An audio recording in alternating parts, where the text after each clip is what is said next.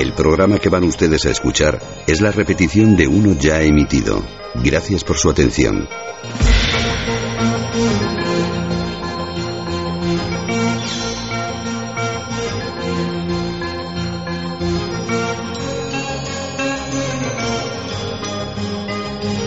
Milenio 3. Milenio 3. Cadena Ser. Con Iker Jiménez y todo su equipo.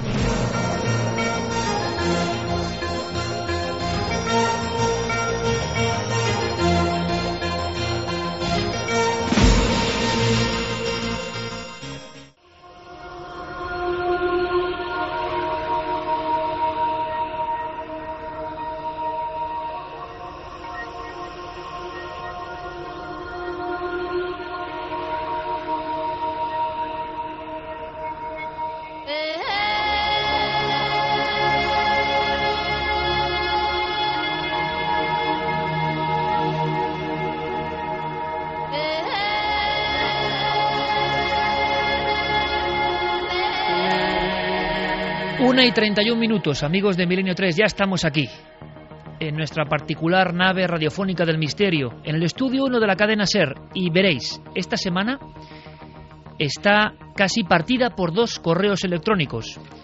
Ese medio del que yo soy devoto, casi el único medio con el que me comunico hacia el exterior, el correo electrónico. Ha habido dos que de verdad no voy a poder olvidar.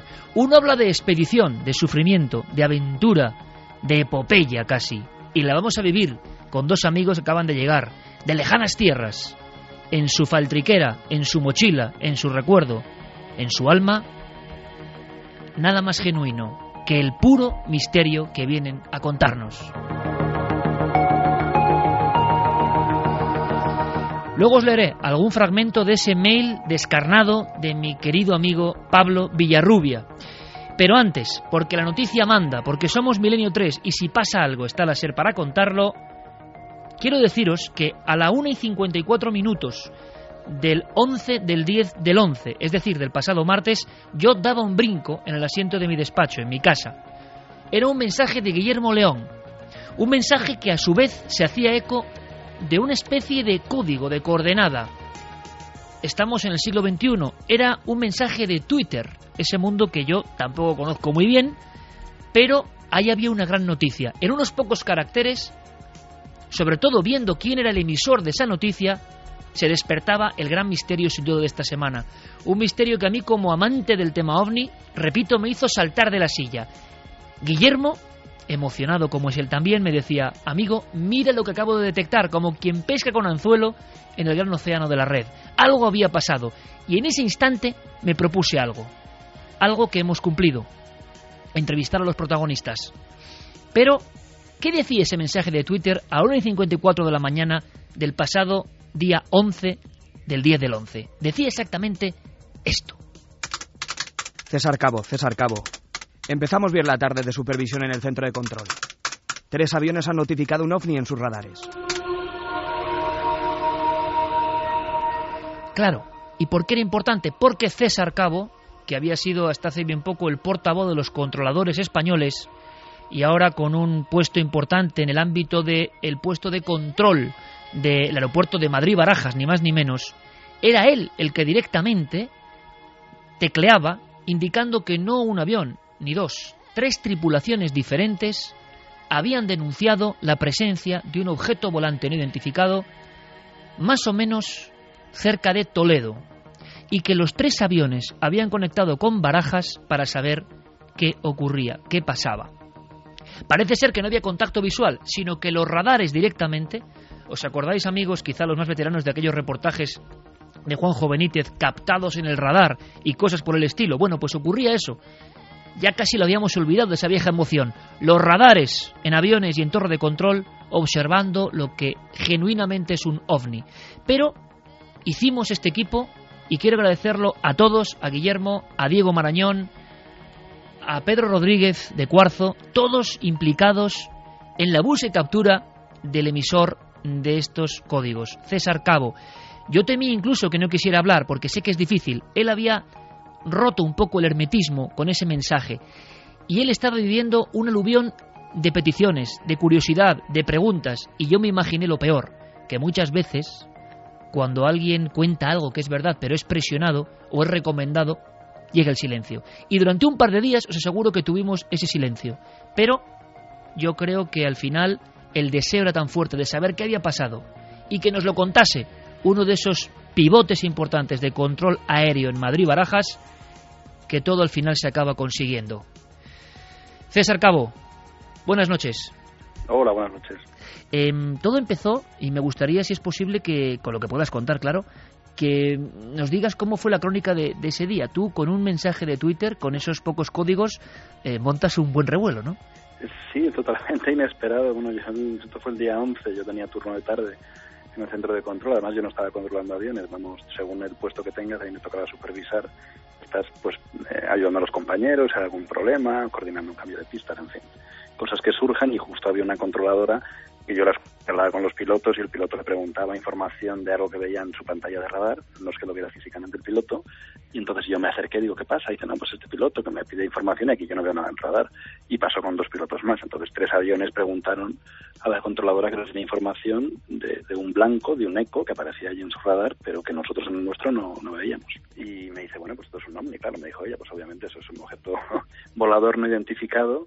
Sí que al comentar yo, yo, yo luego con algunos compañeros, para mi sorpresa, había algunos que tenían historias en primera persona también ellos de cosas que los pilotos a los que ellos controlaban en otras circunstancias pues habían contado pues situaciones ya que sí físicamente habían visto luces o objetos en movimiento. Entonces, lo que sí que veo es que cuando uno rasca un poco detrás hay bastantes anécdotas y más de las que pudiera parecer.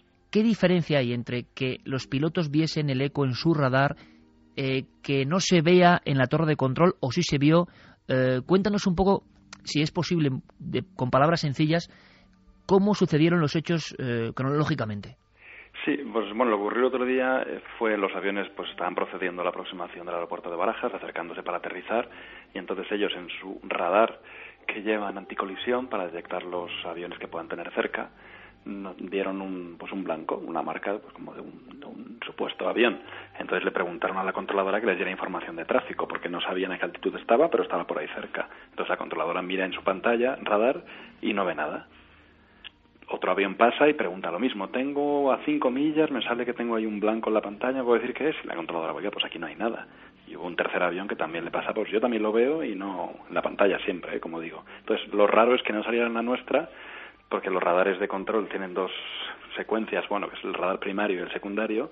El primario lanza una señal que rebota con todo lo que hay y teóricamente te devuelve el reflejo de lo que hay en el camino. Entonces, en el nuestro no aparecía, pero en el de los pilotos sí, que es una cosa que no ocurre muy a menudo, pero pero bueno, pues te, deja un poco sorprendido. Pero como digo, los pilotos físicamente no vieron nada. ¿Y en qué zona, César, se producía esto? Pues eso estaba, al, eran unas millas al oeste, no, al este, debía ser como al este más o menos de Toledo, 20-30 millas, en el límite de la provincia de Madrid y Toledo. ¿Y tres vuelos eh, de diferente tipo? Eh, pues yo creo que eran aviones, pues, yo creo que eran de Iberia, o eran compañías españolas, los tres eran aviones españoles. Y los tres pilotos, digamos, hacen su llamada lógica a torre de control para que les informe de qué es eso, ¿no? Al centro de control, sí que nosotros controlamos la aproximación, te dicen, oiga, me informa del tráfico. Claro, un piloto pues está pendiente del radar que tiene y también le pregunta al controlador que le dé información, porque él no sabe lo que tiene. Y pues la seguridad es siempre lo primero en aviación. Entonces él pregunta a la controladora si hubiera habido un avión ahí que nosotros viéramos, evidentemente se le informa. Es muy habitual que los pilotos le pregunten información del tráfico que les afecta, pero en este caso es que no nos aparecía nada. ¿Y qué opinión tienes, César, con lo cotejado, lo que tú has indagado? Porque repito que creo que lo valioso de verdad de tu actitud eh, prescindiendo de que es un objeto volante identificado o que pueda ser identificado y que simplemente es eso no más, es como tú has hecho frente a los acontecimientos. Y te lo digo, y no es, eh, en fin, ningún tipo de peloteo, porque lo habitual es que esto primero no salga a la luz, habitualmente. y lo segundo es que, que, tú hayas tenido la curiosidad personal de seguir indagando, ¿no? Porque tampoco es tan habitual que el piloto vea con su radar y tú no lo veas. Puede ser, como digo, un eco falso, el radar a veces da un eco falso, igual, pero claro, tres aviones sorprende, puede ser un globo aerostático. Fue el día anterior al desfile de las Fuerzas Armadas, pero no nos consta que hubiera ningún tráfico militar haciendo maniobras. De hecho, no, no estaban, en teoría. ¿Se hicieron las lógicas comprobaciones, César, para ver qué, qué, podía ser eso? No, no, es una cosa que pasa, además es muy inmediato. Estamos controlando aviones, los aviones no paran de llegar y tampoco tienes tiempo. Sí que ocurre que cuando aparece un, un blanco no identificado moviéndose por la pantalla, avisamos a los se intenta hablar con el avión por la frecuencia normal, por la de emergencia, se pide a los aviones que están sobrevolando la zona si ven algo, que te den información, y entonces ya en último caso se recurre al control militar y a veces hay interceptaciones. Claro, porque es una aeronave extraña en el espacio aéreo español, pues eso hay que verlo, pero no era el caso porque fue algo muy momentáneo y entonces pasó, coincidió que yo estaba cerca, lo escuché, lo hablé con la controladora, ella me contó una anécdota que había tenido hacía años controlando aviones en Barcelona y a raíz de aquello y de la reacción en Twitter, pues yo pregunté a más compañeros y he visto, por un lado, la expectación que despierta el fenómeno ovni, que yo no era consciente, y luego que sí que hay muchas anécdotas en control, imagino que muchas más por parte de los pilotos sobre cosas extrañas, pero cosas ya que sí que físicamente han visto los pilotos. Y, César, después de esta semana, digamos, de agitación y de esta investigación personal, ¿tú qué conclusión tienes o, queda lejos la conclusión de, qué se pudo ver y por qué? Queda lejos, pero lo que sí que yo veo es eso, que hay muchas más anécdotas de las que nos puede parecer, que como no trascienden, pues bueno, se quedan anécdotas que imagino que el piloto le cuenta a su familia o a sus amigos y luego eso llega, pues a un ámbito reducido, pero que si hubiera un seguimiento concienzudo, pues yo creo que habría muchísimos incidentes peculiares, no sé exactamente cómo justificarlos, en la aviación comercial en España. Es la sensación que me da por haber hablado con unos pocos compañeros. ¿eh? Somos dos mil controladores, pero estoy convencido que si hiciera una encuesta exhaustiva saldrían muchas historias. Qué gran, qué gran labor sería esa, qué gran reportaje. Eh, tú hacías uno, tuyo, personal, ovnis descontrolados, y yo creo que también por eso abrimos el programa con esta historia, ¿no? No es solo que un controlador haya notificado una cosa o haya informado de algo, sino que esa notificación llega al público, que eso solo es posible hoy en el siglo XXI y con estos medios y esta tecnología, el eco que tiene y que luego encima te llegan más historias. Y tú decías que en 13 años, 13 años de controlador, no habías vivido una experiencia de este tipo con tres mm. aviones y un eco así, ¿no? No, yo no he tenido nada extraño y tampoco he tenido pues pilotos diciéndome veo luces o veo una cosa extraña, que a compañeros míos sí que les ha ocurrido. El otro día pregunté, me contaron varias historias, pero a mí nunca me ha ocurrido. He tenido cosas, pues, fallos de motor, presurización, pasajeros enfermos, en fin, lo habitual en, los aviones comerciales, pero nada de este estilo. Oye, César, y, te has puesto a indagar y has encontrado a pilotos que te contaban cosas viéndose e incluso sumergiéndose en el agua. Bueno, eso era una controladora que ella sí que estuvo controlando aviones, a ella es la que estaba controlando y los pilotos le contaron a ella, ya me lo ha contado a mí, es de segunda mano, pero vamos, ella lo vivió en primera persona, pues una cosa muy extraña en la zona marítima al oeste de Galicia, hace muchos años, son los vuelos que vienen de América, entran por esa zona, y entonces un piloto volaba en un avión, creo que también de Iberia, vio, pues decía, le dijo a la controladora que veía unas luces extrañísimas, pues como saliendo del mar y una estructura enorme que medía como un kilómetro o dos, o sea, una cosa descomunal, ah, pero claro, desde arriba, desde 10.000 metros de altitud, yo, de altura, yo no sé cómo sería aquello para que el piloto lo pudiera ver, pero vamos, el piloto lo contó y transcurridos 20 minutos pasó otro avión, que creo que era de Europa en este caso, diciendo que veía algo en el mar también en la misma zona, que como que, que, daba la sensación de que se metía en el mar. También unas luces, entonces los pilotos se pusieron a hablar, la controladora escuchó toda la conversación y los pilotos se citaron luego ya en el aeropuerto de Barajas para intercambiar pues por las impresiones, ¿no? Pero bueno, que es una historia bastante llamativa. ¿Y por qué estas historias, César, eh, no suelen salir a la luz? ¿Tú, ¿Cuál es tu opinión cuando Pues hombre, yo creo que es eso, que a ti te pasa como controlador, tenemos aviones, ocurre pues sobre la marcha, instantáneamente te explican una historia, tú sigues luego haciendo tu trabajo y como digo, pues te lo quedas como anecdotario particular que cuentas a tus familiares o amigos en una cena, pero que no hay un procedimiento que nosotros tengamos que notificarlo ni al control militar ni a nadie y luego yo no sé los pilotos exactamente el protocolo que tendrán ellos con las compañías pero mm, me parece a mí que bueno que simplemente se queda ahí porque no hay como unas pautas establecidas y quizá también la gente tiene miedo pues a explicarlo y que no que no te tomen muy en serio. Lo que podemos decir eso es importante lo que podemos decir César es que eh, esos eh, efectos ecos lo que fuera que tres pilotos diferentes denunciaron a día de hoy no habéis logrado no se ha logrado saber eh, qué eran la naturaleza de eso y no creo que nunca se sepa, como digo, es algo que pasa y es muy fugaz, puede ser, puede ser mil cosas, pero lo importante creo que es que eso, que ocurre muy a menudo, cosas que sí que son más tangibles en el sentido que lo han visto pilotos, que son pilotos comerciales, que es gente equilibrada, evidentemente, que pasa reconocimientos psicológicos todos los años muy exhaustivos y que, bueno, pues que estas cosas no trascienden demasiado, no sé porque la gente tiene miedo a exponerlo, para no alarmar, o no sé muy bien el motivo, pero de lo que ocurrió el otro día en Madrid, pues nunca sabremos exactamente qué fue. César, perfectamente contado, te lo quiero agradecer y seguro toda la audiencia que, le gusta que personas que saben del aire pues cuenten estas cosas y, simplemente por último, ¿te da la sensación personal a ti de que has rascado la punta de un iceberg y que hay mucho más? Pues mm, a mí me ha sorprendido, como digo, la reacción en las redes sociales y luego pues el artículo mío del blog ha tenido muchísima repercusión y bueno, lo han colgado en una página web por ahí en Chile o en Perú y no paran de entrar eh, hispanoamericanos a leerlo, dejar comentarios y ha habido gente que ha dejado comentarios diciendo que había visto ovnis incluso esta semana, o sea, cosas muy, muy chocantes. Veo por un lado que hay mucho más en la aviación comercial de anécdotas que se pueden sacar si uno pregunta a la gente involucrada, pilotos y controladores, y a lo mejor es interesante hacer esa labor, y luego que en el público pues hay muchísimas personas que este tema les despierta la curiosidad de una manera increíble. ¿Y tú sigues con la misma curiosidad? Eh, ¿Te ha desvelado algo? ¿Te ha revelado algo este incidente? ¿O simplemente.? Me ha llamado la atención y sí que he preguntado a varios compañeros, ayer que estuve con otros compañeros de, de Barcelona, vamos, que trabajan allí en Barcelona, y uno de ellos me contaba de otra compañera, o sea, no era de, de primera mano, pero veo que si empiezas a preguntar, hay mucho más que sacar. Entonces, bueno, quizá empiece yo por ahí a, Ojalá. un poco con mis compañeros. Ojalá, César, sería algo realmente pionero y, maravilloso, ¿no? Porque no deja de ser un mundo, pues como pasa con el mundo militar, el mundo de la aviación y otros muchos mundos, pues bastante hermético para el gran público, ¿no? Así que yo te agradezco personalmente y en nombre de miles de, aficionados que lo hayas contado de una forma tan clara, tan natural y bueno, que estas cosas ocurren y que si se identifican, se identifican y si no, pues ahí quedan. Eh, si sigues investigando, mucha suerte, amigo. Pues eh, muchísimas gracias. Y si hay alguna cosa interesante, yo os mantendré informados. Muchísimas gracias, César. Un saludo. Un sonido. Una voz. Una investigación. Milenio 3. Iker Jiménez. Cadena Ser. El programa que están ustedes escuchando es la repetición de uno ya emitido.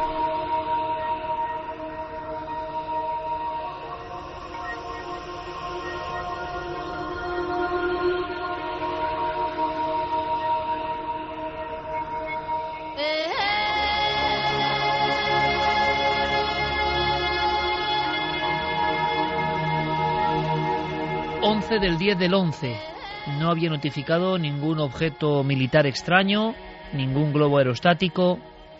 Entonces, ¿qué estaban viendo? Y no solo hay que hablar de, en este caso, la subjetividad. ¿Qué estaban viendo los aparatos que detectaban algo?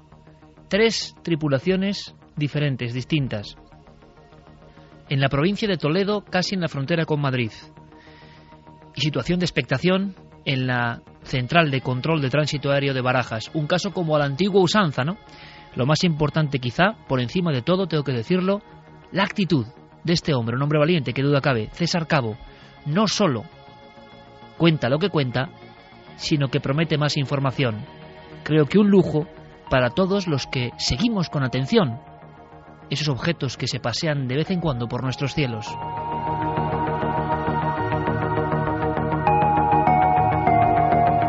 Y precisamente mirando a los cielos, que iba a ser importante el, término, hemos abierto, Carmen, buenas noches. Buenas madrugadas. Una encuesta. ¿Has visto alguna vez un ovni? Pues mira, ya hay bastantes respuestas y el 64% nos dice que no, que nunca ha visto un objeto volante no identificado en los cielos. Y sí, un 36%. Eh, lo dicho, concepto importante. En apenas nada empezamos una expedición que creo que va a ser inolvidable. Y lo vais a entender en cuanto, en cuanto lea yo unas cuantas frases del correo de Pablo Villarrubia. Em, por cierto, no es habitual, amigos, que un hombre del ámbito del control aéreo de nuestro país hable con esta rotundidad, recopile casos tan impresionantes. Eh, yo creo que hay que casi frotarse de nuevo los oídos objetos de un kilómetro de largo emergiendo de las aguas o sumergiéndose en ellas, en tierras de Galicia o de Ibiza. Eh, ¿Qué está pasando? ¿Por qué esto no sale a la luz? ¿Qué ocurre? ¿Por qué se muere todo este ámbito de los ovnis eh, en ese corpúsculo que significa el mundo especializado. Tenemos derecho a saber qué está pasando. 11 del 10 del 11, por supuesto. Si en algún punto de nuestro país visteis algo, estamos dispuestos a seguir la información. Os merecíais esto. La noticia ha sido esta, en la red se ha hablado de esto y el protagonista habla para la cadena Ser. Pero es que quedó con el día, día 11, ¿verdad? Hubo otro día 11 y es curioso que se llamó incluso la Noche de los Controladores y los OVNIs en España. 11 de noviembre 1980, ¿lo recuerda muy bien? Javier Sierra.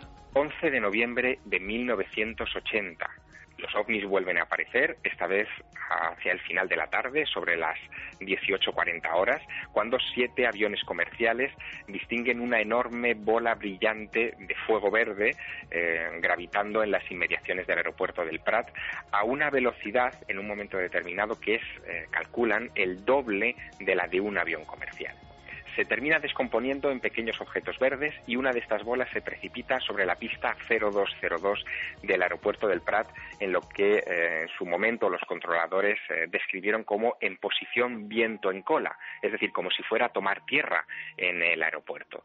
Eh, aquellos objetos terminaron desapareciendo, se creó un estado de alarma aérea, hubo una investigación militar oficial al respecto, pero nunca recibieron una explicación satisfactoria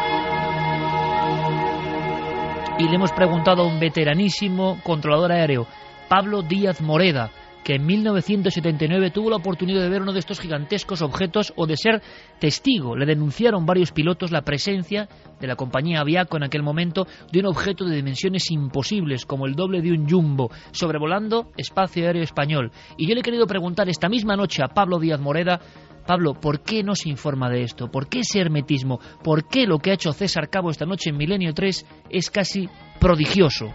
Hablar desde ese mundo. Esto nos contaba Pablo.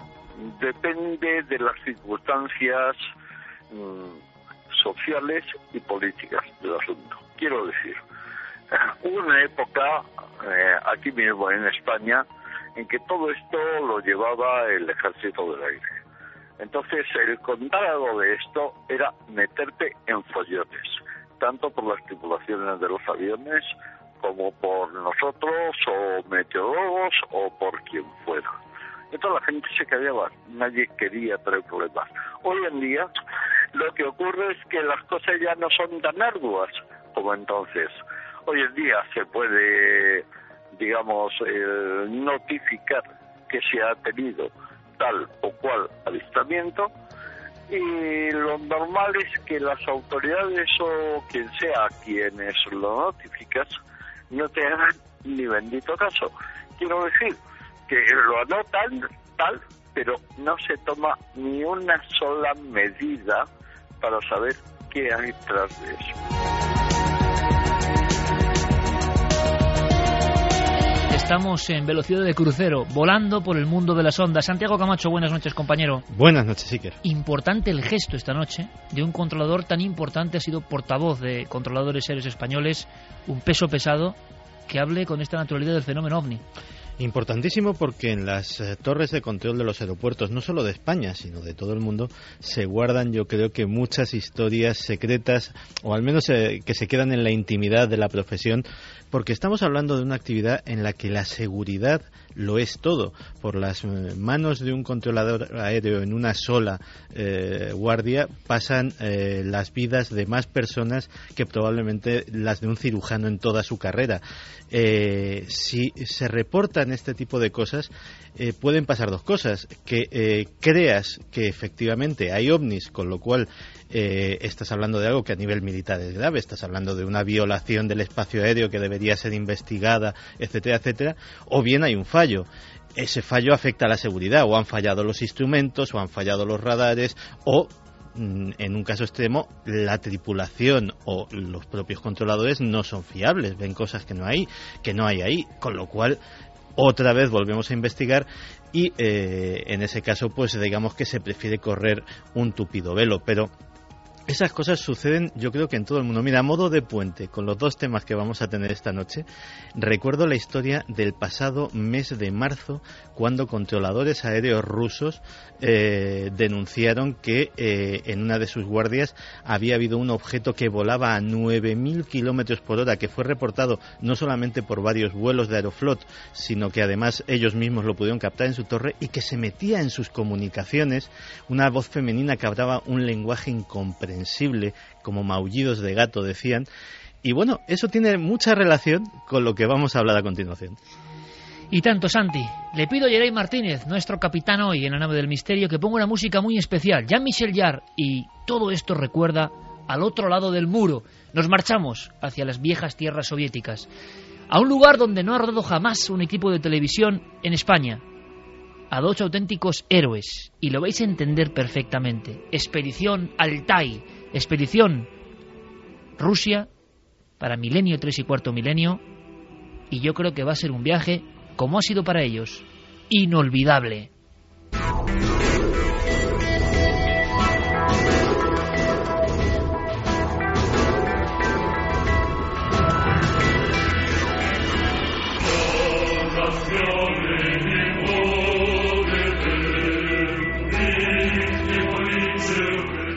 Mi amigo Pablo Villarrubia me escribía y me decía, después de muchas aventuras y desventuras, con los dibujos del almas en la mano, encontramos de manera insólita a Igor, el hombre que estuvo cara a cara con la impresionante criatura. Fue muy extraño. Otra sincronicidad era la única persona que estaba en la calle del miserable pueblo perdido, en el Valle Altaico, y parecía que nos estaba esperando.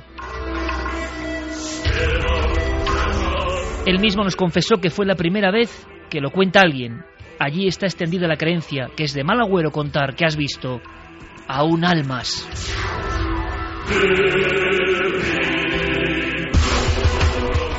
Visitamos lugares extrañísimos, como los tremendos burganes, las pirámides de los sangrientos escitas, situadas sobre zonas de anomalías magnéticas. Nos pasó algo increíble en el Burgán de Caracol, uno de los lugares más tremendos que he visitado en mi vida. Encontramos nativos que vieron al misterioso jinete fantasmal recorriendo las salvajes montañas del Altai en su caballo blanco. También encontramos al dios marciano en los petróglifos, criaturas demenciales con cabezas de hongos. Aventura, amigo, en estado puro. Y muchas más cosas que nos van a contar esta noche. Juan Antonio Sanz, Pablo Villarrubia, bienvenidos amigos. Muchas gracias, Iker. Buenas noches. Sigue estremeciendo esta canción de Jean-Michel Jarre. ¿Recuerdas que fue la primera que pusimos cuando llegaste aquí a hablar de la Unión Soviética, no? Es, toda una emoción. Y fue ese momento, Juan Antonio, eh, compañero de la agencia EFE, compañero en este programa ya, parte de nuestra familia, en esta expedición, fue el día que vimos cuando llegaste aquí a hablarnos de la Unión Soviética que había un vergel, que era el último rincón, la última frontera. Había que hacer esta expedición. ¿Ha merecido la pena? Ha merecido la pena. Para mí fue volver al cabo de siete años y reencontrarme con muchas cosas que creía ya olvidadas, eh, con muchos sentimientos que creía ya sepultados en el corazón y sin embargo ahí estaban rascando y queriendo salir y lo hicieron, lo hicieron a través de nuestro, de nuestro viaje por Moscú, por Borones y por la, sobre todo por la República de Altai, que yo no había visitado jamás y que desde luego me comprometo a, volver. Ahí vi algo que, que, nos había llamado desde allí.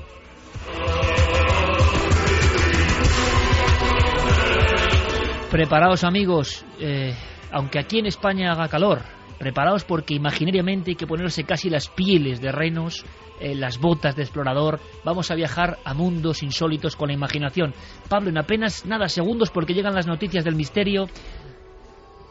¿Qué, palabra te sale de esta expedición, del alma? Uno de los viajes más intensos de mi vida y por, por supuesto de cuarto milenio y de milenio 3 y también eh, aquí confirmé varias de mis teorías y varios pensamientos y rectifiqué esta amistad con nuestro compañero Juan Antonio Sanz, demostrando que tenemos un hermano de corazón aquí. Bueno, pues un viaje que les ha cambiado. ¿Por qué les ha cambiado? ¿Qué han vivido? ¿Han estado a punto de morir? ¿Qué han visto?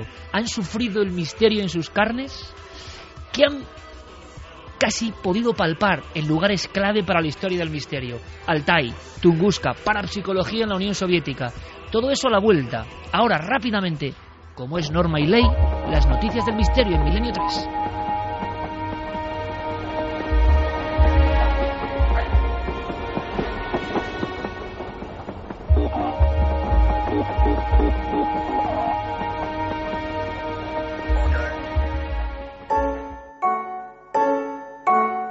Cuando teníamos las respuestas, nos cambiaron las preguntas.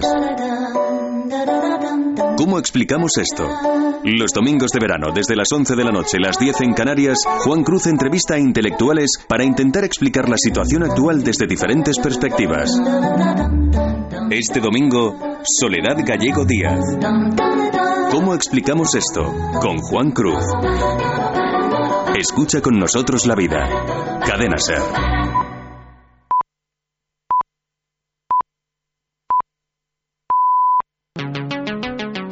Cadena Ser. Noticias del Misterio. El programa que están ustedes escuchando es la repetición de uno ya emitido. Gracias por su atención. Comenzamos nuestro repaso por la actualidad misteriosa con un descubrimiento científico. Un equipo de especialistas ha logrado obtener el mapa genético completo de la peste bubónica o muerte negra. Esta plaga causó la muerte de 50 millones de europeos en el siglo XIV.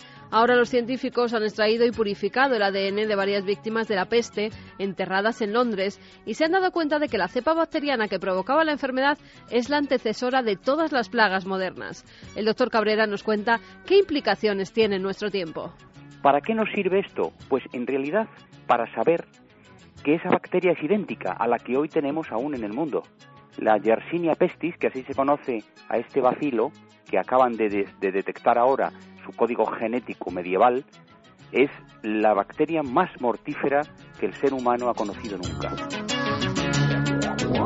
Y nos adentramos en la cueva de Blombos, en Ciudad del Cabo, donde se ha descubierto un taller con herramientas y ocre que data de hace 100.000 años. Científicos del Instituto de Evolución Humana de Sudáfrica hallaron huesos, carbón, piedras, martillos, conchas de abulón y ocre que molían para hacer pigmentos que usaban para decorar las cuevas y sus propios cuerpos. Este descubrimiento muestra que los humanos tenían un cierto desarrollo tecnológico y de comportamiento social, así como un conocimiento elemental de la química. Reporteros de la BBC han viajado hasta Uganda y se han hecho pasar por representantes de una compañía de construcción que buscaba que realizaran un ritual para conseguir éxito y fortuna. Con ello pretendían desvelar si de verdad se están sacrificando niños para realizar rituales con sus cuerpos. Viajaron hasta Kampala y allí contactaron con un brujo. En la primera visita, este sacrificó una cabra, pero para que el hechizo hiciera efecto era necesario un niño. Hay dos formas de hacer esto. Podemos enterrar al niño vivo en el sitio de la construcción o cortarlo y poner su sangre en una botella de medicina espiritual. Si es un varón, lo decapitamos y le cortamos los genitales. Haremos un pozo en el lugar de la obra y enterraremos los pies y las manos. Pondremos todo junto en el pozo. Por el momento hay confirmadas 38 muertes, pero hay 900 niños más desaparecidos. Nos sumergimos en el mar donde se ha descubierto un tiburón cíclope. El hallazgo se ha producido en Isla Cerralbo, en México. Dos pescadores capturaron una hembra de tiburón y al abrir su abdomen descubrieron varios embriones, entre ellos el cíclope. Solo se conocen dos casos anteriores de tiburones con un solo ojo, todos ellos embriones, por lo que se supone que no sobreviven mucho tiempo en la naturaleza. Y en el mar también, un equipo de paleontólogos ha hallado una serie de fósiles en el interior de una madriguera de un pulpo gigante. Se cree que el pulpo, que podía medir hasta 30 metros de largo, arrastraba a peces prehistóricos llamados ictiosaurios y los almacenaba y apilaba. Algunos de los discos vertebrales están dispuestos con patrones lineales y una regularidad casi geométrica, por lo que para los expertos pudo ser el invertebrado más inteligente que haya existido. Fernando González Siches, el zoólogo, nos cuenta este hallazgo. Un pulpo probablemente de un tamaño descomunal, eh, hablan de, cerca de 30 metros, hubiera eh, capturado a estos ictiosaurios, los hubiera ahogado como pasa algunas veces con los pulpos gigantes actuales. Los pulpos gigantes del Pacífico se han visto en acuarios matar, cazar, ahogar a tiburones. Pues que hiciera lo mismo con los ictiosaurios y que no solo, no contento con haber cazado en el mismo sitio a varios, eh, luego hubiera jugado, digamos, con sus vértebras y los hubiera colocado en el fondo de una manera que hace pensar hasta, hasta, hasta, hasta que el pulpo tuviera criterios artísticos. La semana que viene muchos más enigmas aquí en Noticias del Misterio.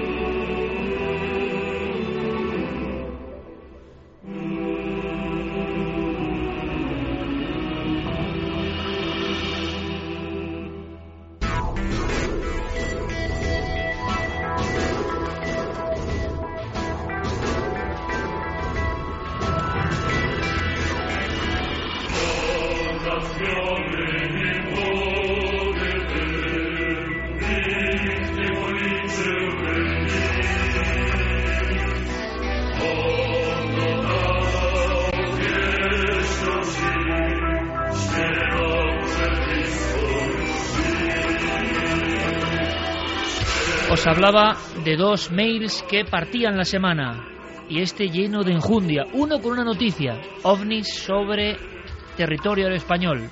Este, pura aventura. Aventura y cansancio.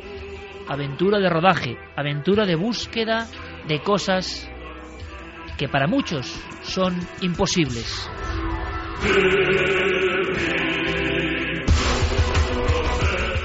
Y decía Pablo, me contaba, letra a letra, gracias al arqueólogo que nos atendió en Altai, llegamos hasta una de las zonas prohibidas de Rusia, la frontera con Mongolia.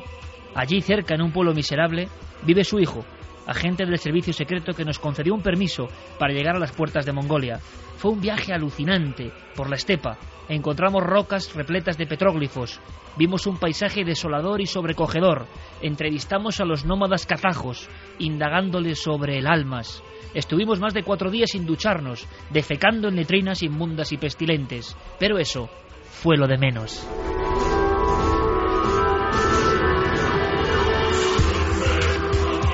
Estuvimos a punto de morir en dos ocasiones, en carretera, si no hubiera sido por la pericia de nuestros conductores. En una ocasión nos salvó Eddie, el taxista georgiano que contratamos en Moscú.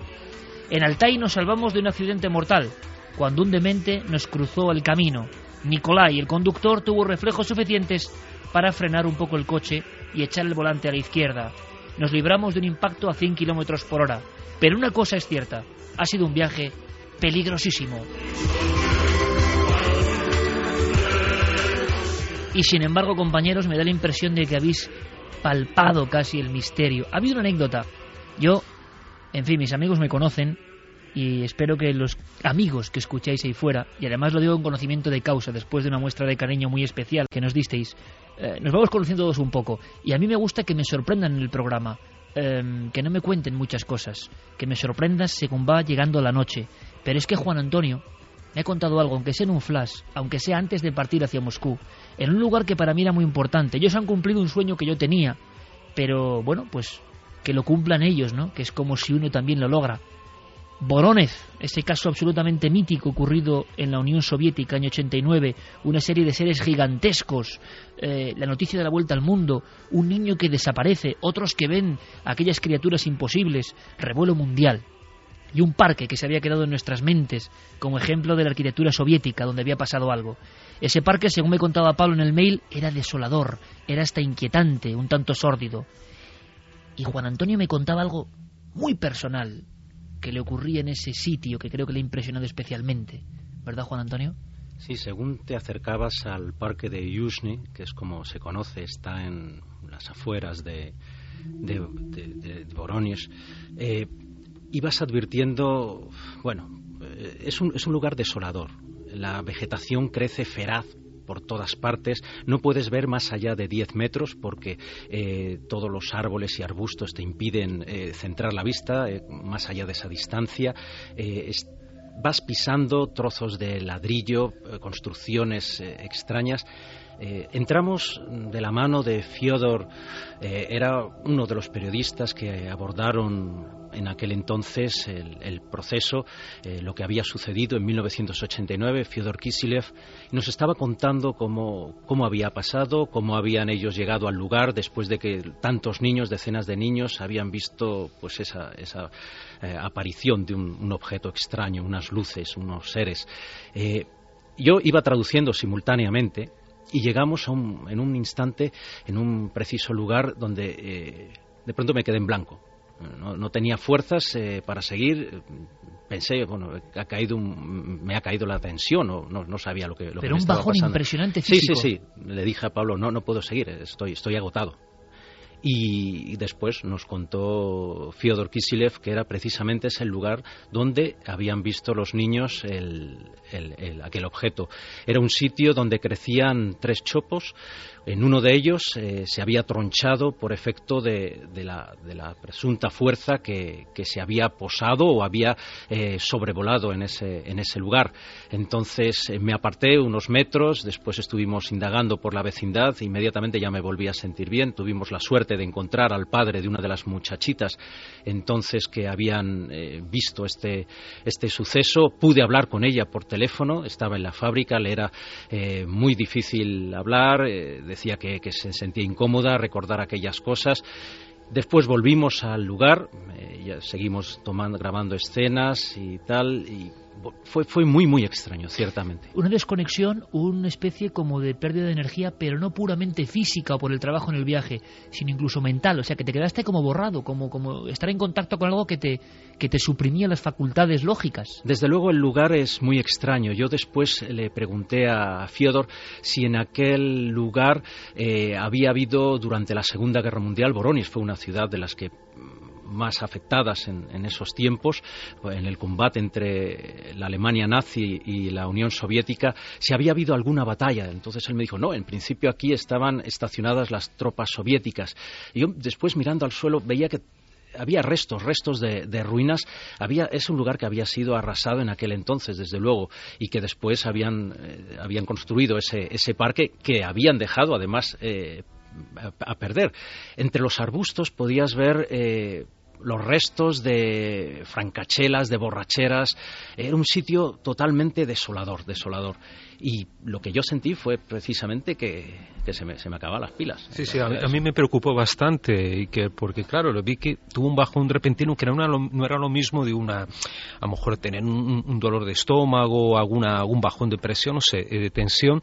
Y dije, bueno, puedes continuar, eh, Juan Antonio, porque si no paramos, ¿no? Y él estaba traduciendo, además, eh, hubo un momento que tuviste que parar, ¿no? De traducir, porque no, no podías continuar. Y francamente nos preocupamos, ¿no? Por esa situación. Y efectivamente fue así. Eh, este señor no, nos contó un poco que aquella zona tenía esa historia ¿no? de, de, la Segunda Guerra Mundial y, y, que, bueno, no sabemos si podemos asociar eso con con aquella aparición justo allí, en ese lugar donde aterriza, ¿no? donde ahí había una, una huella, había dejado una huella, el famoso Omni de Borones de 1989, ¿no? y donde aquellos, aquella, aquellos niños vieron aquellos seres, que además a ti te lo confirmó por teléfono, ¿no, Juan Antonio, la chica, ¿no? Efectivamente, hablé con ella y me dijo, sí, nosotros vimos lo que se ha contado, nos estuvieron indagando, eh, dibujamos lo que se nos pidió y lo único que después de tanto tiempo a mí no me gustaría seguir hablando de este tema. Es lo que Marcados por la historia, los testigos existen, no como se ha contado que podía ser un fraude. Fue quizá el caso, uno de los más famosos del siglo XX sin duda alguna. Los niños ven gigantes una especie de gigantes, medio ciclópeos, una cosa absurda en ese lugar. Con tres ojos, sí, que era una, una criatura ahí gigantesca de más de dos metros de altura. ¿eh? Y, y cuando vas ahora, Pablo y Juan Antonio, por ejemplo, y yo sé que tú no eres escéptico, pero Juan Antonio sí es un hombre escéptico. Y sin embargo creo que es de lo que más te ha impresionado de este viaje, encontrarte con ese posible imposible. Sí, que pasó allí. Es verdad, y sobre todo, ya, ya, te digo, es una, era una sensación muy, muy extraña.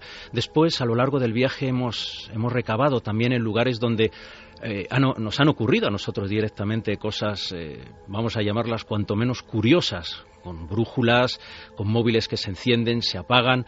Eh, Podemos explicarlo como queramos, que hay, hay unas anomalías magnéticas, gravitacionales, nos han explicado incluso algunos de los muchos científicos con, los que hemos hablado, pero desde luego hay, hay, sitios que no son igual que los demás y desde luego este de Boronis es uno de ellos. Es uno de ellos, pero empezamos el viaje y Pablo me hablaba muy impresionado de la posibilidad de entrar en contacto con los grandes popes o grandes investigadores de la parapsicología.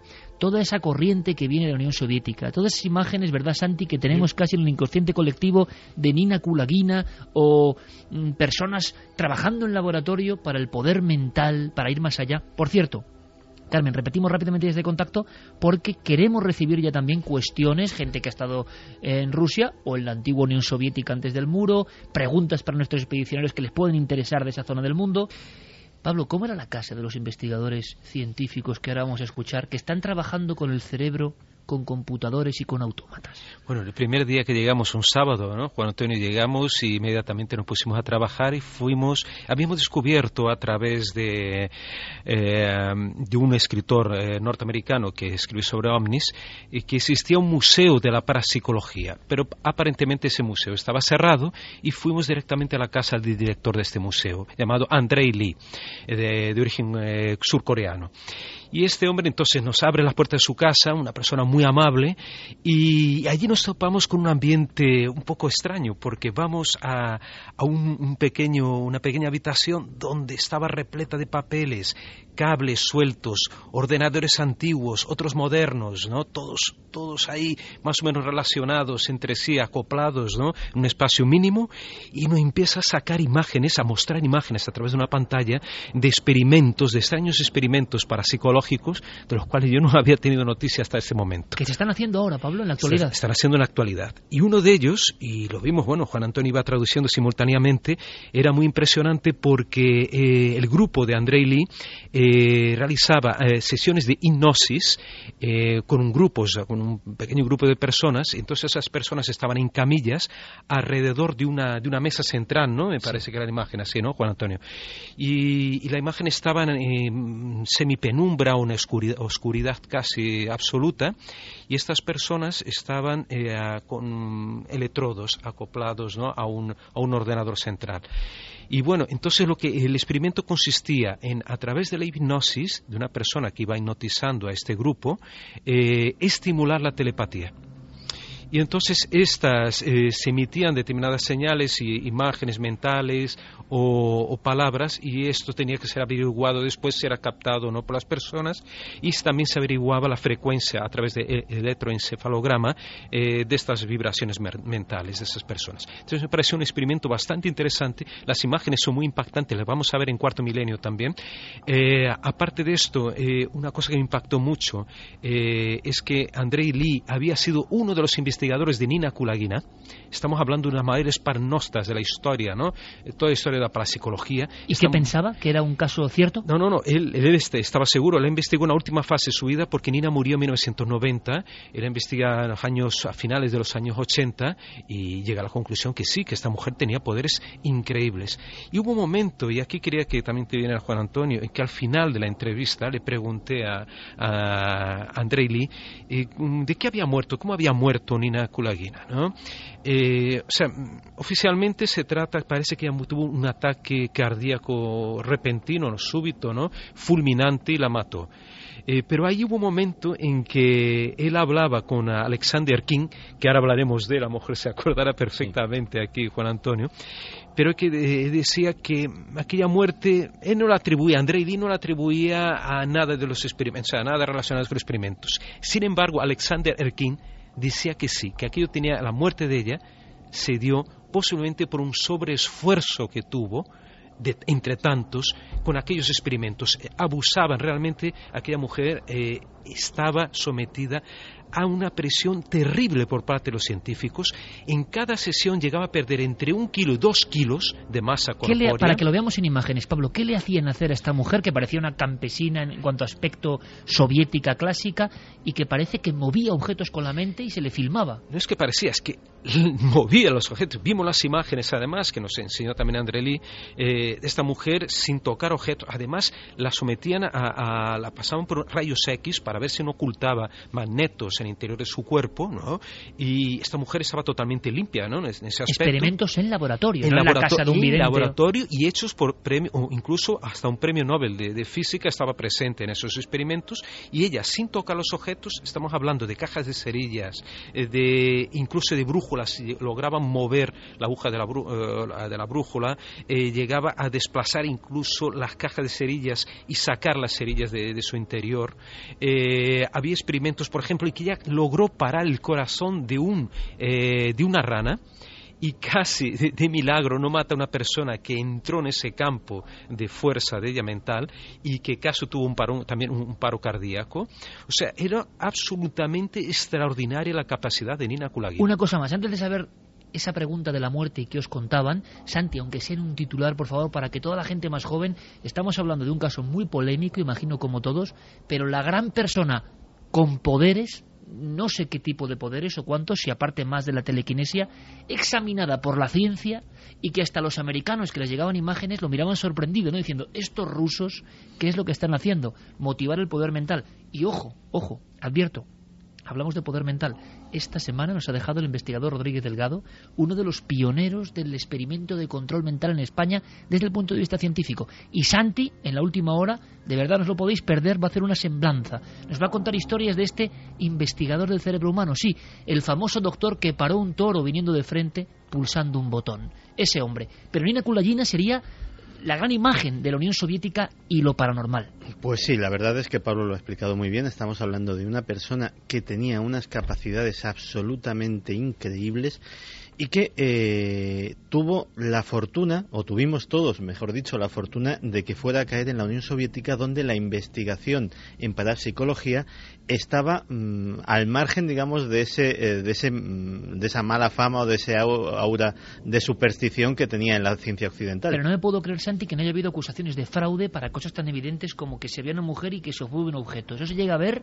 Y, Eso se llega a ver. Y, imagino que los más escépticos habrán dicho que es un fraude. Por supuesto, pero digamos que los propios, eh, los propios investigadores, mm, la inmensa mayoría de ellos pertenecientes a la Academia de Ciencias Soviéticas de, del momento, eh, científicos eh, rusos del máximo prestigio, empeñaron ese prestigio en decir que todo lo que estaban, lo que estaban comprobando era sin trampa ni cartón, en condiciones de laboratorio absolutamente asépticas, con todo tipo de controles que se repetía hasta la saciedad. De hecho, efectivamente, a aquella mujer se le eh, sometió a un esfuerzo importante. Pero los americanos cuando veían esas películas, y alguna vez lo hemos tratado aquí, no solo decían esos rusos en qué cosas andan, sino que de una forma muchísimo más callada, muchísimo menos propagandística, también iniciaron sus propios programas para ver de qué manera también en esa especie de carrera del armamento paranormal, por llamarlo de alguna manera, pues no se, no se quedasen atrás y pudiesen también, en caso de que esto fuera de alguna forma útil para los intereses de la Guerra Fría, pues eh, no perder ese tren y no estar a la zaga de los soviéticos. ¿Y qué os enteráis, qué se rumorea, qué, qué os dicen sobre la muerte? Yo no sabía nada de esto, del gran mito de la parapsicología soviética, Juan Antonio. ¿Qué, qué se cocía? ¿Qué se decía? Es como estaba contando Pablo. Hay diferentes versiones. Eh, durante nuestras conversaciones con estos tres científicos pasamos de una inicial cautela, que es la que nos ofrecía Andrei Lee, a después cuando Alexander empezó en otro momento de la, de la entrevista ya se había roto el hielo y nos sucedió a lo largo de todo este viaje. Al principio encontrábamos una barrera, una pared. Cuando empezabas a rascar, sentían el calor de nuestras preguntas, el interés sobre todo, era cuando se empezaban a abrir. Y efectivamente, en este caso, eh, pues Alexander contaba la posibilidad de que eh, no hubiera sido una muerte natural, sino un accidente, entre comillas, de trabajo. Hay que tener en cuenta que quienes eh, le hacían todas estas pruebas... ¿Un experimento demasiado duro? Posiblemente. Y ahora voy al caso. No eran parapsicólogos, o no eran todos parapsicólogos, había muy pocos parapsicólogos en los equipos que hacían este tipo de experimentos. Vamos a decirlo de una manera clara, eran inquisidores y era la propia eh, vidente, la propia persona extrasensorial eh, la que estaba sometida a las pruebas de estas personas. Digamos que eran físicos, eran también agentes de los servicios de inteligencia las que, los que intentaban probar que esta señora estaba mintiendo. Y después aparecían los resultados que podemos ver, que podremos ver por, en las imágenes. Por cierto, que estoy pensando yo ahora que con esa gente militar juégatela tú con un fraude, claro. En la Unión Soviética ponte a hacer gracietas de ilusionismo y que te pillen los agentes de inteligencia. O sea, desde luego no iba a ser muy lejos y te podían mandar al gulag como poco, ¿no? Eh, Efectivamente era así. Y en el caso, por ejemplo, de Borones, a los pocos días eran los propios agentes del KGB los que se habían presentado con sus equipos para examinar todas las, las pruebas o todos los indicios. Inmediatamente el Ministerio de Defensa dijo que no tenía que ver nada con ello. Eh, muchos estudiosos de este tema han dicho, bueno, pues eso significa que podría ser un fraude. Eh, yo quizá lo veo desde otro punto de vista digamos que ellos no querían ya comprometerse con una cosa que se estaba saliendo, eh, se estaba saliendo de madre. A mí, sí, perdona, hay una cosa del caso de Bolones que siempre me ha, eh, me ha llenado de, intriga y a ver si vosotros me podéis... No, pero de Bolones vamos a hablar luego. Ah, vale. Sí, además lo dejamos en la incógnita. Hazme caso, hazme caso, lo dejamos en alto, porque hemos pasado muy por encima solo la sensación de Juan Antonio y luego volvemos a Bolones. Queríamos acabar con el dossier de poderes mentales, uh eh, esta investigación y tenemos un documento, hay muchos, pero vamos a ir salteándolos, un documento de este profesor que abre las puertas de este mundo vedado al común de los mortales a Pablo y a Juan Antonio em, y nos habla de un autómata que está ahí presente. Escuchadlo y ahora nos descifréis esto con palabras, por favor. Este aparato tiene la característica que se mueve de manera aleatoria. En determinado momento, si hay algo que influye sobre él, es cuando tomará una dirección u otra. Con la mente, están influyendo en el aparato.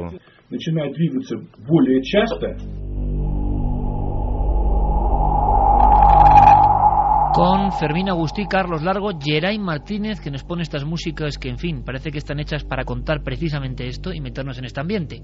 Porque yo estoy viendo ya un autómata. Pero ¿qué autómata es ese? ¿Para qué está ahí?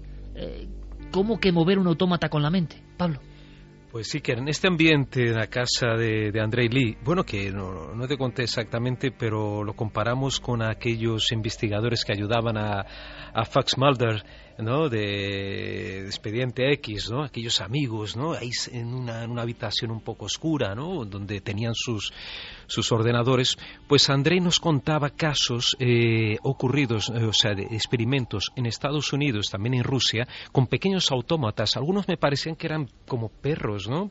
Eh, como, como robots de perros, ¿no? Parecían, ¿no? de una especie de, de ser de ser, ¿no? Como un animalito o algo así mecánico, ¿no?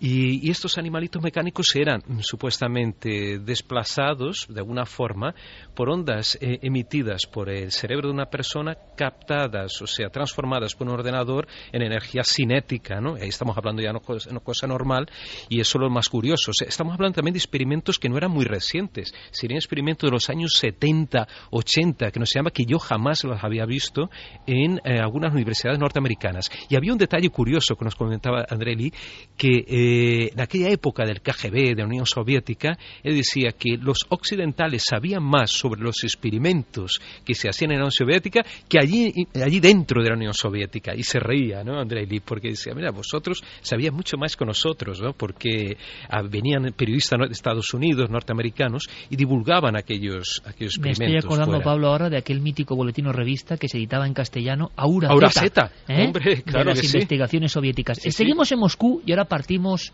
hacia una zona prohibida. Yo eh, vuelvo a decirlo, nunca un equipo periodístico de televisión español había estado en estas tierras.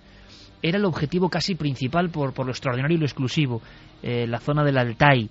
Pero estamos ya casi visualizando saliendo de Moscú. Y yo me gustaría, bueno, pediros una respuesta con un sí o un no.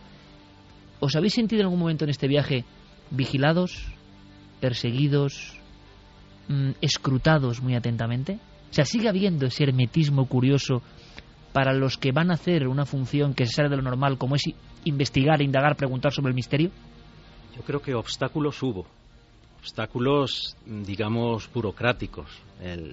la verdad es que tuvimos que movernos muy por nuestra cuenta y resolver muchas cosas que en principio estaba pactado que nos podrían ayudar, que se nos podría facilitar y al final digamos que estábamos pues solos. Entonces, eh, bueno, hubo ahí que, hacer, utilizar mucha mano izquierda para, para, intentar que todo, que todo saliera, saliera bien. De pronto, todas las amabilidades que en un principio se habían mostrado, eh, en un momento desaparecieron y simplemente desde las más simples, decir, bueno, ustedes ya no tienen habitación en este hotel, hasta el hecho de decir, bueno, el que va a ser nuestro guía se lo acaban de comunicar dos horas antes.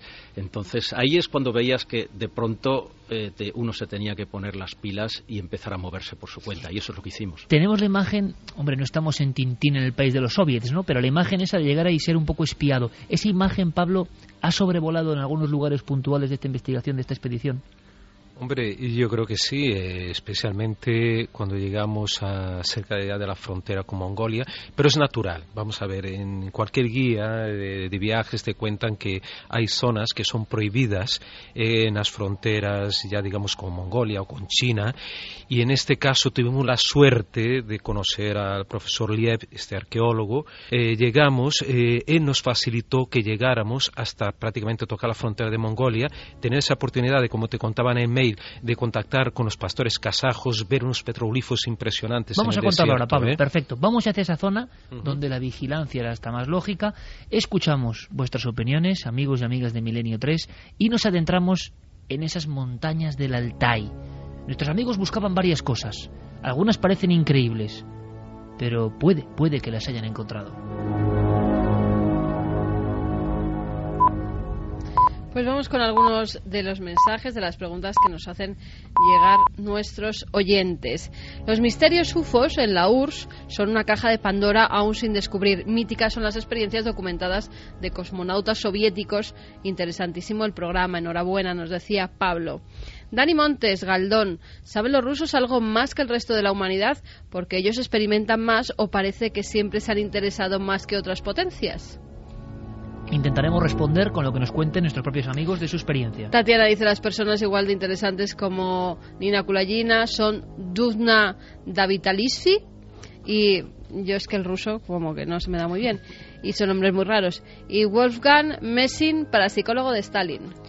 Conozco a Rosa eh, también Kuleshova, que es muy famosa porque ella tiene la capacidad de ver los colores a través de los dedos o leer libros solo con el tacto, ¿no? Además, con 10 años desarrolló ese poder viendo a través de un cofre lo que había en su interior, ¿no? Entonces, es que había una cantidad inmensa y debe existir todavía en, en Rusia, ¿no? De estos paranostas, de estas personas, pero claro, están ahí, es un país tan, tan inmenso, 17 millones de kilómetros cuadrados, que aquello es un mundo entero por descubrir. Y sobre la pregunta de que si saben más cosas, yo no sabría qué contestar, pero desde luego sí que podría decir que saben otras cosas. José Vicente nos dice qué misterios tendrán escondidos en los archivos de la KGB. Iván García leí hace unos años en un libro casos de personas con facultades mentales enormes. En concreto recuerdo el caso de una niña de principios del siglo XX de la cual se decía que era capaz de desplazar muebles en su casa con solo pensarlo. Francis nos decía que un niño ruso dibujó la nave. ¿Qué símbolo tenía el platillo por debajo? Yo lo vi y me resultó muy familiar. Lo vi en un escudo de los dogones. Sí, una H eh, curva con una barra en medio y de eso vamos a hablar luego, del famoso ovni de Borones. Fernando nos dice que hablando de la antigua URSS, por aquellas tierras hay una antigua emisora de radio que aún hoy sigue emitiendo. Su función se desconoce. La emisora se llama UVB76. ¿Sabéis en qué consiste? Nos están llegando también, Iker, muchas informaciones sobre avistamientos de objetos volantes. ¿Y podemos hacer teletipo rápido? ¿Se ha visto algo o qué? Se han visto cosas en esta semana, pero también nos están llegando casos antiguos, por ejemplo, de una de las personas que estuvo presente en el OVNI de Manises. Bueno, pues luego daremos toda esa información. Me parece interesantísimo y como siempre, amigos, gracias, gracias por hacer este programa con nosotros. ¿Queréis escuchar al profesor Liev Chevalkov, arqueólogo del Ministerio de Cultura de la República de Altai? Vamos a escucharle y con sus palabras, estamos ya allí, estamos en el Altai. Os pediré una pincelada, Juan Antonio, para que nos explique, sé que es difícil, una diapositiva. ¿Qué lugar es ese? ¿Cómo es ese lugar? ¿Vale? Y entonces comprenderemos que allí los mitos todavía parece que viven. Un arqueólogo del ministerio, que esto me deja a mí cao, habla de esta forma. Estas montañas están llenas de animales salvajes, no les vemos, podía suceder igual con los almas, este tipo de homínido. La gente que se encuentra con ellos, con los almas, se ponen enfermos o mueren, por eso no quieren contar lo que han visto. La expedición al Altai, a la antigua Unión Soviética, en el aspecto un poco de alma, digamos, nunca mejor dicho, ¿no? No es que sea la Unión Soviética, ni mucho menos, pero lo fue, esas tierras lo fueron, y a mí me encanta. ¿Qué queréis que os diga? La gente que se encuentra con ellos, con los almas, se ponen enfermos o mueren. Arqueólogo, Ministerio de Cultura. Están muy cercanos todavía a esa sensación del mito. ¿Dónde estamos? Nuestros vehículos, ¿cómo llegáis al Altai? Hay que hacer un vuelo interior, ¿no? Juan Antonio, ponnos en antecedentes. Seguimos el mapa de Bitácora. ¿Dónde estamos? Desde Moscú llegamos a Barnaul. Barnaul es la capital de la región de Altai. La región de Altai es diferente de la República de Altai, que es su vecina. Desde Barnaul viajamos a Gorno-Altaisk, que es la capital de la República de Altai y que además es fronteriza, digamos, a la, a la anterior región. Y viajamos en, un, en, una furgoneta y llegamos a Gorno-Altaisk ya donde aparecen las primeras estribaciones montañosas. Altai, la República de Altai es una región, una zona que está situada entre el sur de Siberia, eh, también es fronteriza con China, con Kazajstán y con Mongolia. Es un lugar, la cadena de las montañas de Altai, que si la continuamos hacia el sur enlaza con el Tian Shan, las montañas eh, azules, las montañas del cielo, y más abajo con el Pamir, el Kunlun por el otro lado, eh, por China, y después con el Hindu digamos, y con el Himalaya, por supuesto. Todo lo que en un principio pueda moverse en esas montañas no tendría ninguna dificultad para desplazarse entre países evitando cualquier tipo de fronteras. Por lo tanto, hablamos de un punto neurálgico, un, nódulo importantísimo, imagino a nivel sociopolítico, pero que teníais un, no sé, unas ganas especiales de estar allí, concretamente allí. En este viaje visitabais diferentes etapas y puntos del misterio, pero había como un objetivo clave, ¿no? Estar allí. ¿Por qué, Juan Antonio? Eh, pues había varias razones. Cada uno de nosotros pues eh, andaba buscando unas cuestiones y después lo que sucedió es que eh, todos participamos de esa búsqueda. Pablo recuerdo que su principal interés en, en Altai era la búsqueda del almas, del yeti, almiz, que era como lo decían los propios altaicos en su idioma, pues una derivación del, del túrquico original, del proto-indoeuropeo, se dice. yo en concreto, llevo más de 20 años investigando una leyenda, la, leyenda perdón, de Shambhala, el Shangri-La, el lugar, el valle perdido en el Asia Central, en el Himalaya, que esconde un flujo de espiritualidad desde el que se ha emanado a todo el mundo son pueden ser leyendas o pueden ser cosas más reales. Allí en el Altai estuvo viajando en los años 20, en concreto en 1926, Nicolás Rerich. Visitamos en Moscú precisamente su museo, nos entrevistamos con la gente que, sigue estudiando después de tanto tiempo y él tuvo una serie de experiencias, escribió también algún libro titulado Shambhala con esa zona. Eh, es una leyenda que él cuando, una, versión, cuando estaba en París con su mujer, Elena eh, Rerich, eh, recibió una pieza la Chintamani, esa piedra eh, que guarda, digamos, todo el poder o parte del poder del universo. Eh, supuestamente llevó esa piedra a pesar de haber viajado por todo Asia, concretamente a un valle de Altai, al valle de Oimón. Allí es donde se enlazan las leyendas del Yeti como guardián le definía, por ejemplo, eh, Rerich en uno de sus escritos, él citaba leyendas tibetanas, leyendas del Himalaya, eh, que eh, caracterizaban a los hombres de las nieves, a los yeti, como los guardianes del otro mundo, como los guardianes de Shambhala.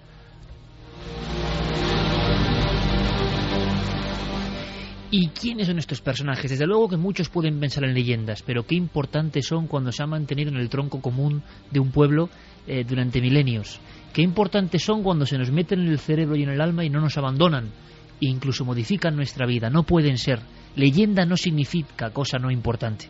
Quizá todo lo contrario. Eh, Liev Chevalkov, arqueólogo del Ministerio de, la, de Cultura de la República de Altai, nos sigue contando más cosas, cosas sorprendentes como esas primeras declaraciones, ¿no? De que ver al almas no solo parece que trae mal augurio, sino que uno puede enfermar y casi hasta morir. ¿Será posible? Habéis encontrado testigos, testimonios, personas diferentes y Pablo nos lo va a contar. La búsqueda de esas personas que habían estado cara a cara con una criatura imposible. Pero escuchad, escuchad más testimonios, más voces del Altai. A veces estas personas bajan de las montañas y entran en contacto con los aldeanos y a veces se llevan algunas personas, los engañan para que vivan con ellos. Dicen que estas personas viven en cuevas perdidas en las montañas de Altai, tienen la capacidad de transformarse en otras personas, en adquirir la apariencia física de personas normales.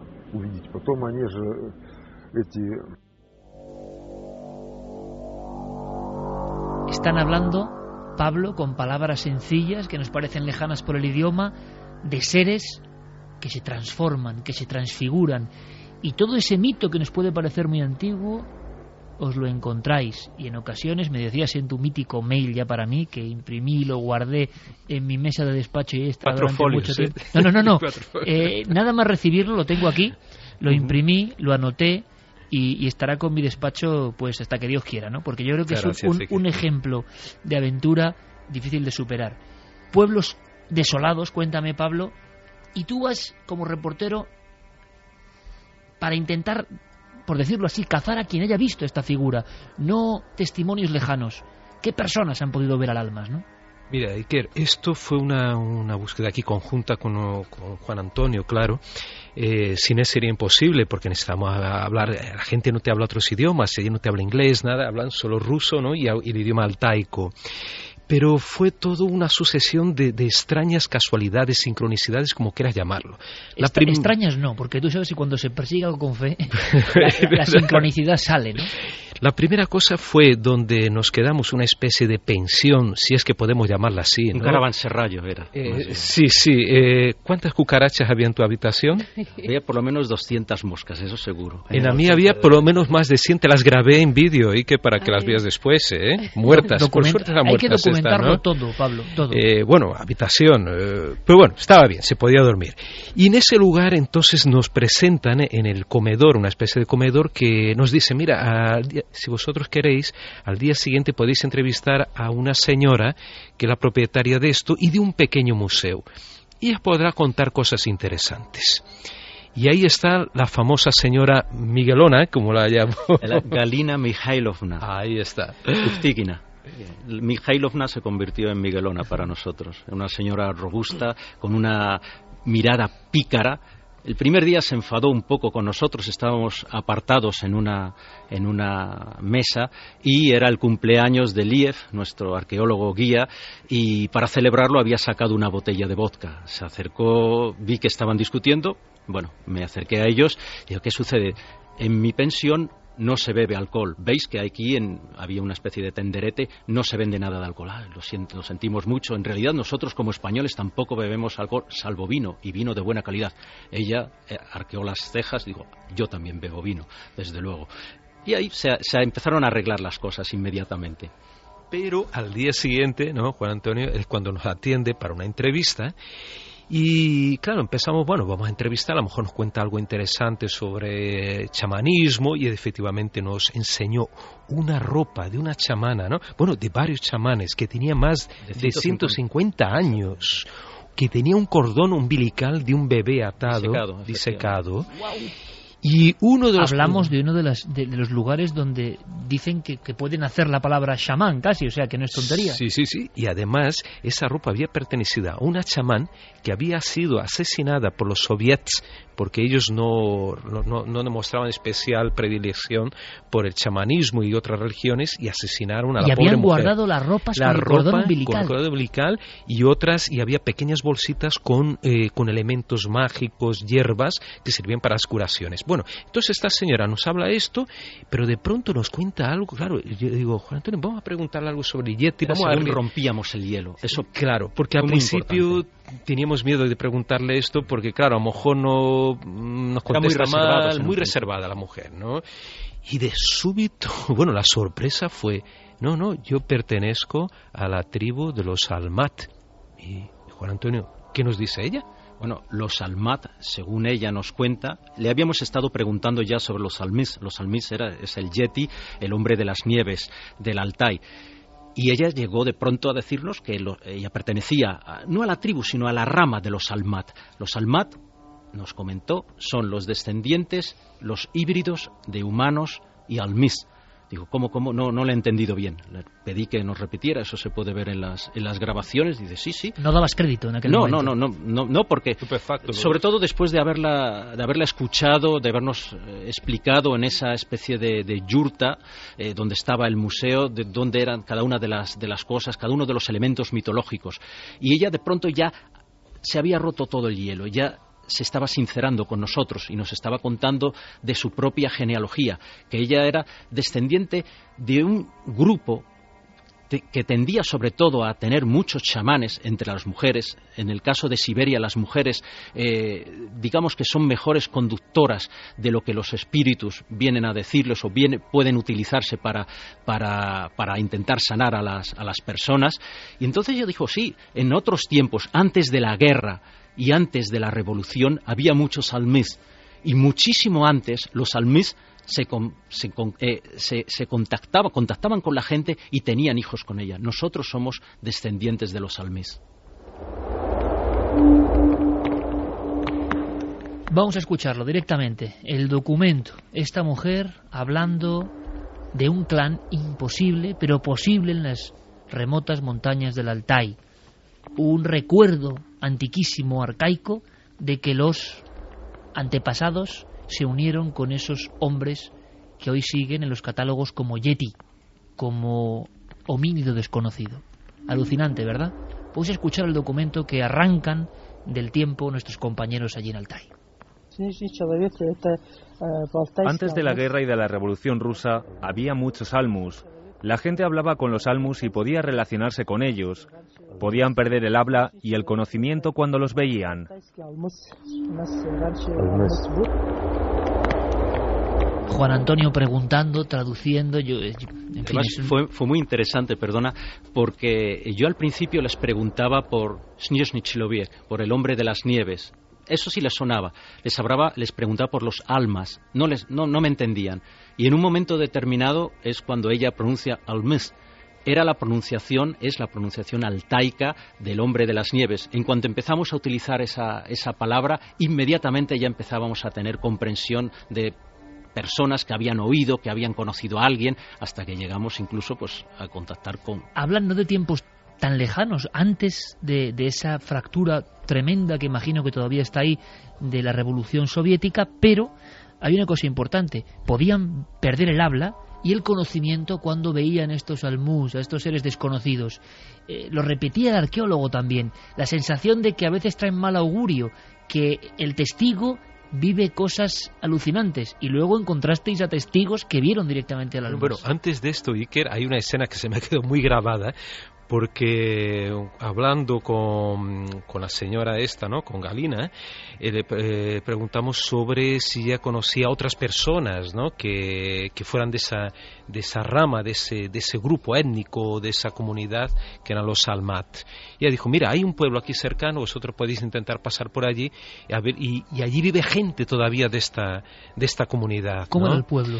Y entonces mm, fuimos por la carretera, ¿no? Y llegamos a, bueno, paramos en la carretera, en la misma carretera, y en ese momento veo a Juan Antonio saltando, bueno, disparado, saliendo del coche, José Alberto, el pobre, con una cámara, intentando ponerse los cascos, lo que fuera, corriendo atrás de él, cruzando temerariamente la carretera, y se lanza directamente a un hombre que estaba apoyado sobre un, pequeño muro de su casa, era la única, creo era la única persona que veíamos, ¿no? Desde la carretera, y Juan Antonio directamente le pregunta si había visto al Albus. Yo, yo creo que le Sin causó cortarse tanta de- sensación como si lo hubiera visto en ese momento, sobre todo oy- oyendo a un extranjero hablar en, en ruso eh, y, y con un cámara detrás. La verdad fue muy muy interesante. El hombre estaba apoyado pues en la valla. Estaba en shock el hombre, Eh, claro. sí, casi le dejamos.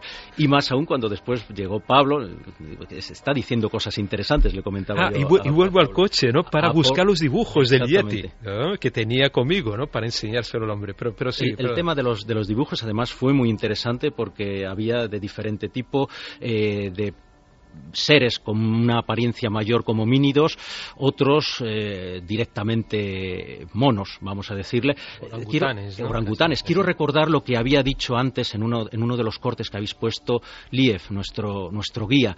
Él insistía en que los llamaba personas. En el Altai se tiene la conciencia de que estos no son monos, no son animales, son personas diferentes. Pero personas perdidas que no, No, se han relacionado con los demás. Cuando los eh, equiparan como personas, le están, están diciendo que tienen alma, que tienen eh, una capacidad espiritual, que son diferentes, efectivamente, y de hecho los, los avistamientos que se han dado son de seres peludos, muy altos, eh, con la cara así descubierta. Y en ese sentido es interesante cuando, cuando le mostramos los papeles, fue directamente a la- mucho, un un poco después la persona que había sido testigo, nuestro gran amigo Igor, eh, y fue directamente al dibujo que había realizado eh, este científico del que hablasteis eh, recientemente en vuestro vuestro Jordi programa. Magraner, el, el zoólogo muerto en Pakistán buscando al alma. Su dibujo fue el que identificaron las dos veces que contactamos con una persona como Yeti. ¿Me queréis decir eh, que vosotros ibais con los dibujos del cuaderno de campo de Jordi Magraner Exactamente. y que ellos identificaban Solo a ese. Solo a ese, porque enseñábamos al otro y decían que no, de forma alguna. Eh, hasta retiraban el dibujo. Esto es anti. Insistían le, habría gustado mucho a Jordi Magraner, que fue degollado en Pakistán y que llevó esos dibujos para buscar al almas que diez años después de su muerte prácticamente, dos compañeros siguieran con sus dibujos buscando al almas, ¿no? Sí, la verdad es que eh, es una pista magnífica y sobre todo es una confirmación en cierto sentido de, las investigaciones de, Jordi Magdaner. Que él tenía una buena pista ya cogida, ¿no? Sí, la, lástima es que a lo mejor no eh, hubiese podido seguir esa pista del Altai, que a lo mejor era una zona un poco más segura para investigar y quién sabe si todavía le tendríamos entre nosotros. Pues escuchamos a Igor Karandashev, aldeano del Altai, 72 años. Este es un breve fragmento, testigo de lo imposible, testigo de la presencia del almas. Hace 20 años o más lo ha visto él mismo. Él mismo. Да. ¿A dónde были его? В тайге, en, la, en el bosque. No, ni далеко отсюда. Тоже. А, de, de aquí bastante lejos. А как, как вы выдали? Можете рассказывать, как это было? Немножко. Ну, как рассказать-то? На... А мимо прошел, вот так я видел, я сразу узнал. Dice que pasó a su lado y supo inmediatamente que era uno de ellos. Он не трогал никого. Él no tocó nada, no le, no le tocó, no le hizo nada. Но вы попробовали говорить с ним? Кого? Вы говорили с ним? Попробовал говорить? Нет, no, no, no intentó hablar con él. No вы боялись, когда это видели? А когда он ушел, я это боялся. Dice que cuando se marchó se asustó muchísimo. Когда я, он прошел мимо, а ничего не сказал он мне. Él no le dijo nada, no, no le habló. Не сказал, он говорит, он ну, шумит, конечно. Entrevistando a pie de la carretera, 72 años, vio al Almas, esa figura imposible. Hoy aprendemos que hay un clan, creen que hay un clan que nace de esa unión entre almas y humanos, los Almut, en fin, muchísimas cosas. Y quedaba algo. Es curioso, Carmen, porque últimamente, y las noticias, y tú que te encargas de ellas, está viendo en diferentes partes del mundo, y esto quizá no sea casual, y viene a colación de lo que vamos a preguntar a nuestros amigos, diferentes partes del mundo, ¿verdad? Arabia Saudí, Marruecos, diferentes puntos de Asia, Google Earth y arqueólogos están descubriendo, y como nuestros amigos han estado fuera, igual no se han enterado, otras pistas de Nazca, símbolos, petróglifos escondidos, zonas muy remotas y que las computadoras están viendo antes que el hombre y de repente están saliendo una cantidad de signos y de mm. figuras impresionantes. Sí, signos extraños que se desconocían hasta que gracias a los satélites y a estos programas que tenemos ahora todos en nuestra casa para poder eh, investigar por nuestra cuenta desde el aire, están saliendo a la luz muchos símbolos que no sabemos si eran de civilizaciones extrañas, de civilizaciones desaparecidas, porque también eh, se ha puesto en duda, ¿no? Con los hallazgos en cuevas de, huesos que no identificaban muy bien si eran humanos o eran más homínidos que humanos. O un híbrido. O un híbrido entre ellos, con lo cual eh, esto que estamos hablando de los almas es que perfectamente podían haber vivido en otras partes y perfectamente podían existir. Había personas que habían escrito a cuarto milenio, a milenio 3, mandándonos fotografías aéreas de auténticos seres humanoides rarísimos en diferentes partes del mundo que miran hacia los cielos y Marruecos, una de ellas nos habían mandado últimamente unos petróglifos muy raros y se veían no solamente esos seres como con una especie de escafandra sino también una especie de naves voladoras muy raro. La verdad es que se están descubriendo muchas cosas en muy poco tiempo que plantean serias dudas a si todo lo que históricamente está escrito y reconocido por la ciencia puede cambiar. Ahí quedan los, las pistas, los datos. Y es curioso porque en esta zona y en este programa hemos hablado de aquel hueso perdido y piezas dentales de la niña o mujer X de Denisova, que no era neandertal ni era de los cromañones o Homo sapiens sapiens estamos en una zona donde queda ese mito lejanísimo de híbridos y no solo eso, en el informativo lo escuchábamos, se encuentran útiles, y esta, esta noticia que pasa sin pena ni gloria, se encuentra un, un taller de pintura con lo que significa eso a nivel cerebral, de concepto artístico, taller de pintura 100.000 años. Eso es irse tres veces más atrás en el tiempo de lo que se supone en, digámoslo así, el desarrollo cerebral del hombre y el inicio del arte. El inicio del arte es tan importante, significa tanto para lo que es ser humano, que ya 100.000 años empieza a ser muy incomprensible. Llegará el día en que empiecen a descubrirse cuevas pintadas hace 100.000 años, y entonces el problema va a ser descomunal. Pero en esa tierra indagan en la prehistoria nuestros amigos, Pablo, y hablabas de prácticamente pinturas tipo Tassili, grabados tipo Tassili, dioses que parecen extraterrestres en esa zona. Exactamente, ahora no me acuerdo el nombre, ¿te acuerdas el nombre de la, de la zona de los Al-Baktash. Al-Baktash. Kalbaktash, ¿no? Era una zona sorprendente que, bueno, habíamos visto anteriormente, ¿no? Como habíamos consultado en algún libro, ese lugar porque no, decían que era una especie de, de pequeño Tassili, como el de Argelia, y dije, bueno, aquí tenemos que ir para ver qué tipo de, de representaciones hay pictográficas. ¿Cuál es la que te llamó la atención, la, la que te viene, pum, Y como una diapositiva? Sin duda, los diversos, como yo llamé, los dioses marcianos ¿no? del, del Altai, así como hay de Tassili, estos seres muy impresionantes, están muy bien labrados, son, hay uno que es muy grande, el pr- principal, digamos, el jefe de, digamos, de estos, de estos seres, que los llaman también allí cabezas de hongos, tienen unas cabezas eh, extrañas en forma Cabezas de... redondas en el África de- antiguo, bueno, no, del Sáhara, del antiguo Ujú. meseta del Tassili, y cabezas de hongo. de hongo. Y ah, hay teorías, y yo lo explico además en una entradilla que hicimos delante de la- del paredón este, donde están esas, eh, estos petroglifos, de que eh, posiblemente están relacionados con antiguos cultos chamánicos en, eh, con la ingesta de hongos, hongos alucinógenos, y estas criaturas podrían haber reflejado, digamos, ese momento o esas visiones tan extrañas, o vete a saber si incluso algunos de estos seres, estos chamanes, usaban cascos o, o, digamos, máscaras en formas de O hongos. estaban también. viendo otras figuras desconocidas. Otras figuras desconocidas. Y curiosamente, sobre todo este conjunto pictográfico muy bonito, como vamos a ver en Cuarto Milenio, eh, imágenes exclusivas, yo nunca había, había visto esto en España, eh, hay una criatura que asemeja un lobo, ¿no, Juan Antonio?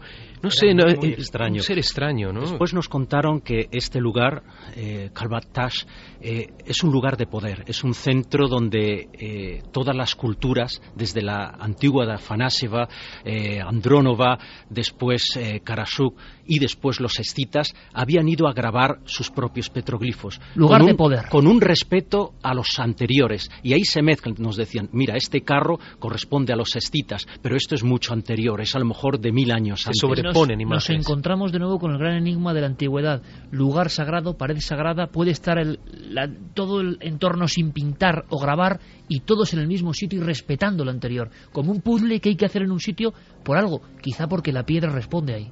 Efectivamente, pero además, si nosotros nos, nos leemos nuestros propios libros, los que nos han dejado los, los griegos, por ejemplo, eh, tenemos eh, indicaciones sobre lo que podía estar dándose ahí. Eh, me acuerdo que este, este lugar extraño, Kalbaktash, se encontraba en la ladera rocosa de una mon- montaña. No muy lejos de ahí había un grupo de buitres gigantescos. Yo, de verdad, no los he visto de ese tamaño jamás. Y me recordó, inmediatamente me recordaron a los famosos grifos. Los grifos que en la antigüedad guardaban el oro, el oro de los escitas. Y esos grifos, contra esos grifos, eh, luchaban los llamados arimaspos. Los arimaspos que describe un gran eh, historiador eh, como es Herodoto, citando a otro Aristeas que había presuntamente estado por, la- por, las por esas zonas, esos arimaspos eran gente con mucho pelo, cíclopes, con un solo ojo y que eran los mejores jinetes. Entonces, hay algunos autores, incluso eh, científicos, algunos arqueólogos, que eh, equiparan la leyenda de los arimaspos a la de los yetis de esta zona. Los yetis que luchaban contra los grifos, los grifos que guardaban el oro, que es el equivalente al inframundo. De nuevo entramos con la leyenda de un lugar que se pasa, un lugar por el que se pasa a otra dimensión. un lugar de trascendencia y que vamos a seguir visitando con vosotros. A la vuelta de las noticias, que está pasando muchas cosas, pues lo que hacemos es seguir rumbo al Altai y luego a Borones, ni más ni menos. Y hablar de pirámides negras es posible o pirámides donde ocurren anomalías geomagnéticas. Yo en mi vida he oído hablar de esto, las pirámides de los escitas en el Altai. Y buscaremos leyendas e iremos a ese parque un tanto sórdido y peligroso hoy, donde ocurrió algo imposible que dio la vuelta al mundo, en Borones, año 89, con datos nuevos. Ahora las noticias y después regresa Milenio 3.